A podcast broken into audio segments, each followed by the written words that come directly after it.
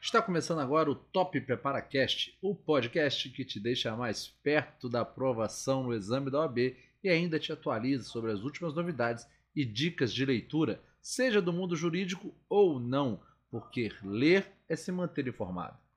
Eu sou o professor Virgílio Meredes e se você está reconhecendo a minha voz é porque provavelmente você já passou por uma das minhas salas de aula. Mas se não for o caso, sinta-se à vontade por aqui também, você é muito bem-vindo.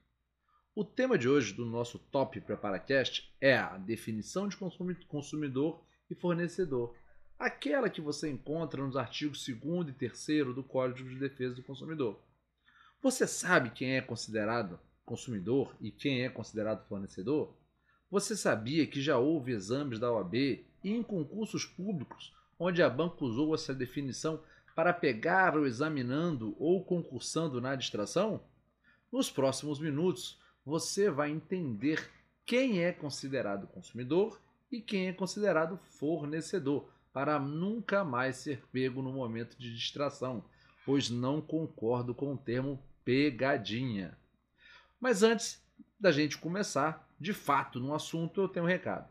Sempre vou indicar outro podcast de assuntos jurídicos ou não aqui neste, neste espaço, pois o meu maior interesse é no seu sucesso e que se você se mantenha sempre um passo à frente. Então, a primeira dica é o podcast Economia Falada, do Ricardo Amorim. Eu recomendo que você siga o Economia Falada na plataforma de podcast que você mais usa. Afinal, informação é o maior bem que temos e um profissional do direito tem que saber de assuntos do cotidiano, pois nunca sabe quem vai entrar pelo escritório ou te mandar aquela mensagem por e-mail ou por WhatsApp. Agora, voltando ao nosso tema, durante este episódio eu vou trazer pontos importantes para os quais eu preciso da sua máxima atenção. Sabe quando você está na aula presencial e anota o que o professor falou para não esquecer? Ou quando você está lendo um artigo, um livro e usa o marca-texto para destacar algum texto? Trecho. Aqui no Top Preparatest nós temos um marca-texto sonoro. Toda vez que você ouvir o som, é porque vem coisa importante por aí.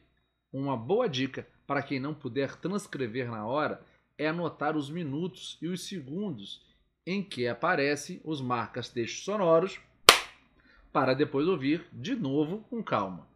Bom, recados dados, vamos começar. Você sabia que em seu discurso em março, em 15 de março de 1962, o então presidente norte-americano John F. Kennedy salientou que todo consumidor tem direito, essencialmente, à segurança, à informação, à escolha e de ser ouvido.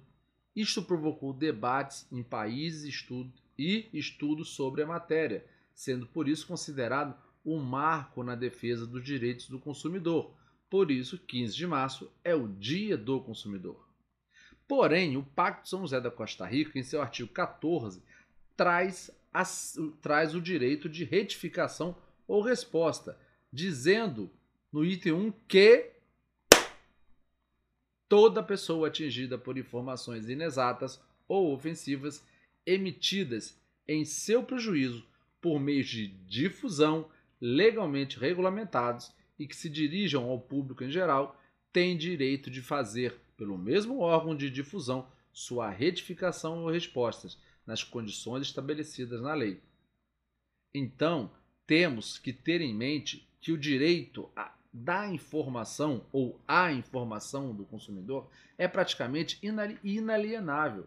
E como você sabe muito bem, o Pacto São José da Costa Rica foi alçado ao status de direitos fundamentais com a edição da Emenda Constitucional 45 de 2004, mesmo sendo aprovado sem as regras estabelecidas no parágrafo 3 que foi inserido na Constituição pela Emenda 45, porém, isso vamos ver quando formos tratar de direito internacional público, e não posso deixar de dizer que é um assunto que sempre tira um ou dois pontos do examinando no exame da OAB.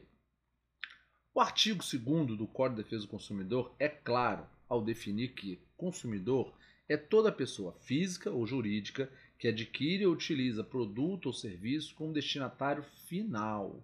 Mas o que seria ou quem seriam os destinatários finais? Vamos ao exemplo. Uma papelaria pode ser destinatário final na venda de uma resma de papel? Claro que não, pois afirmei que a papelaria vendeu a resma de papel. Logo, já dando seu, um spoiler, ela é considerada fornecedora. Porém, se ela está com aquela mesma resma de papel em seu escritório para uso de seus funcionários na geração de relatórios e afins, neste caso, sai-se do status de fornecedor e vai para o status de consumidor. Outro exemplo: estou vendendo um carro na OLX. O comprador é considerado consumidor? Claro que não. Pois o artigo 3 pois no artigo Estou vendendo um carro na OLX. O comprador é considerado consumidor? Claro que não. Pois o artigo 3 do Código de Defesa do Consumidor define que fornecedor é toda pessoa física ou jurídica, pública ou privada, nacional ou estrangeira, bem como os entes despersonalizados que desenvolvem atividades de produção, montagem, criação, construção, transformação, importação, exportação, distribuição ou comercialização de produtos ou prestação de serviços. Anota aí, prestação de serviço. Vou ser mais claro no final. E apesar de estarmos diante de uma aparente relação de consumo ali na OLX, e se eu estiver vendendo o meu carro, não serei enquadrado ou definido como fornecedor. Logo, o comprador não terá a proteção do Código de Defesa do Consumidor. Beleza. Então você está dizendo que se eu vender um carro com defeito, não serei punido? Claro que sim não pelas regras do Código de Defesa do Consumidor, e sim pelo direito às obrigações. Nunca se esqueça do artigo 186 do Código Civil. Muitos alunos vêm com a indagação do consumidor por equiparação, quando se trata de violação à coletividade de pessoas, ainda que indetermináveis, que haja intervindo, na, nas relações de consumo. Aqui, o legislador usou o termo indetermináveis para designar dois tipos de consumidor: os não determináveis e os indefiníveis, pois seriam aqueles que sofreram com o evento, porém sem poderem ser definidos. Por isso a importância do PROCON. Então já sabemos que nem todos podem ser considerados consumidores e nem todos podem ser considerados fornecedores. Agora temos que entender o que pode ser objeto de uma relação de consumo, um produto ou um serviço. Ali nos parágrafos 1 e 2 do artigo 3 do Código de Defesa do Consumidor, que para antecipar eu vou começar a chamar ele de CODECOM a partir de agora. Produto é qualquer bem, móvel ou imóvel, material ou imaterial. Veja que o legislador definiu que produto é um bem e não uma coisa. Logo, este produto deve ser algo que possa ser valorado e não apenas apropriado. Como? Um peixe não pode ser um produto? Sim, se comprado numa peixaria ou pescado no pesqueiro. Não aquele peixe que você pescou naquele final de semana. Uma casa pode ser objeto de proteção do CODECOM? Sim, se comprada de uma construtora ou imobiliária. Porém, se comprada direta dos proprietários sem intermediação, a questão será tratada pelo direito das obrigações. Bem, bem material e imaterial. Sim, aquele bem tangível ou intangível que você pegou lá atrás, lá no início do curso. Lembra? Como exemplo, o livro, que na livraria é um bem móvel, materialmente definido. Porém, a ideia do escritor é um bem imaterial, intangível. Por isso, algumas faculdades proíbem fotocópias de livros. Só não conseguem proibir a cópia da cópia. Aluno sempre dá um jeito de conseguir o que quer. Terminando, vamos falar o que seria serviço. Aqui a definição é mais clara e segue a lógica anterior. quando se exclui apenas as relações trabalhistas, enquadrando todos os demais serviços. Então, o pedreiro que fez aquela reforma lá na sua casa ou na minha pode ser considerado fornecedor? Eu entendo que sim.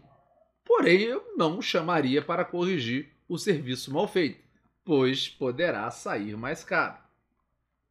E assim a gente conclui o tema do episódio de hoje. Se você ouviu até aqui, eu tenho certeza que você avançou muito bem nos conhecimentos sobre a distinção de consumidor e de fornecedor. O Tópico Paracast foi criado para facilitar o seu acesso aos conhecimentos que te deixam mais perto da aprovação do exame da OAB. Se tiver qualquer dúvida sobre o tema, sobre o tema de hoje, pode me mandar um e-mail para topreparatório@gmail.com ou pelo WhatsApp 63 98127 2091 e falar diretamente comigo. No próximo episódio, vamos aprender mais sobre a política nacional nas relações de consumo ou outro assunto que venha a enriquecer sua preparação, pois meu compromisso é com a sua preparação segura e eficaz. Para não perder, para não perder, é só nos seguir o Top Prepara Cast na sua plataforma de podcast, pois ali sempre haverá um novo episódio no ar. Top Prepara Cast está, está disponível nas principais plataformas de podcast, como Anchor, Spotify, Google Podcasts e Apple Podcasts. E se você conhece alguém com deficiência auditiva, indique o canal Top Preparatório OAB e Concursos no YouTube, onde deixo os vídeos das transcrições de cada episódio do Top Preparacasts e tem outros vídeos que podem lhe ajudar durante a sua preparação. Vou deixar o link aqui na descrição. Curta nossa, curta nossa página no Facebook e o nosso perfil no Instagram, top.preparatório. E no Twitter, ali já é diferente, é arroba Sem esquecer do nosso site, www.toppreparatório.com.br. Obrigado por ouvir até agora e até o nosso próximo Top Prepara Cash.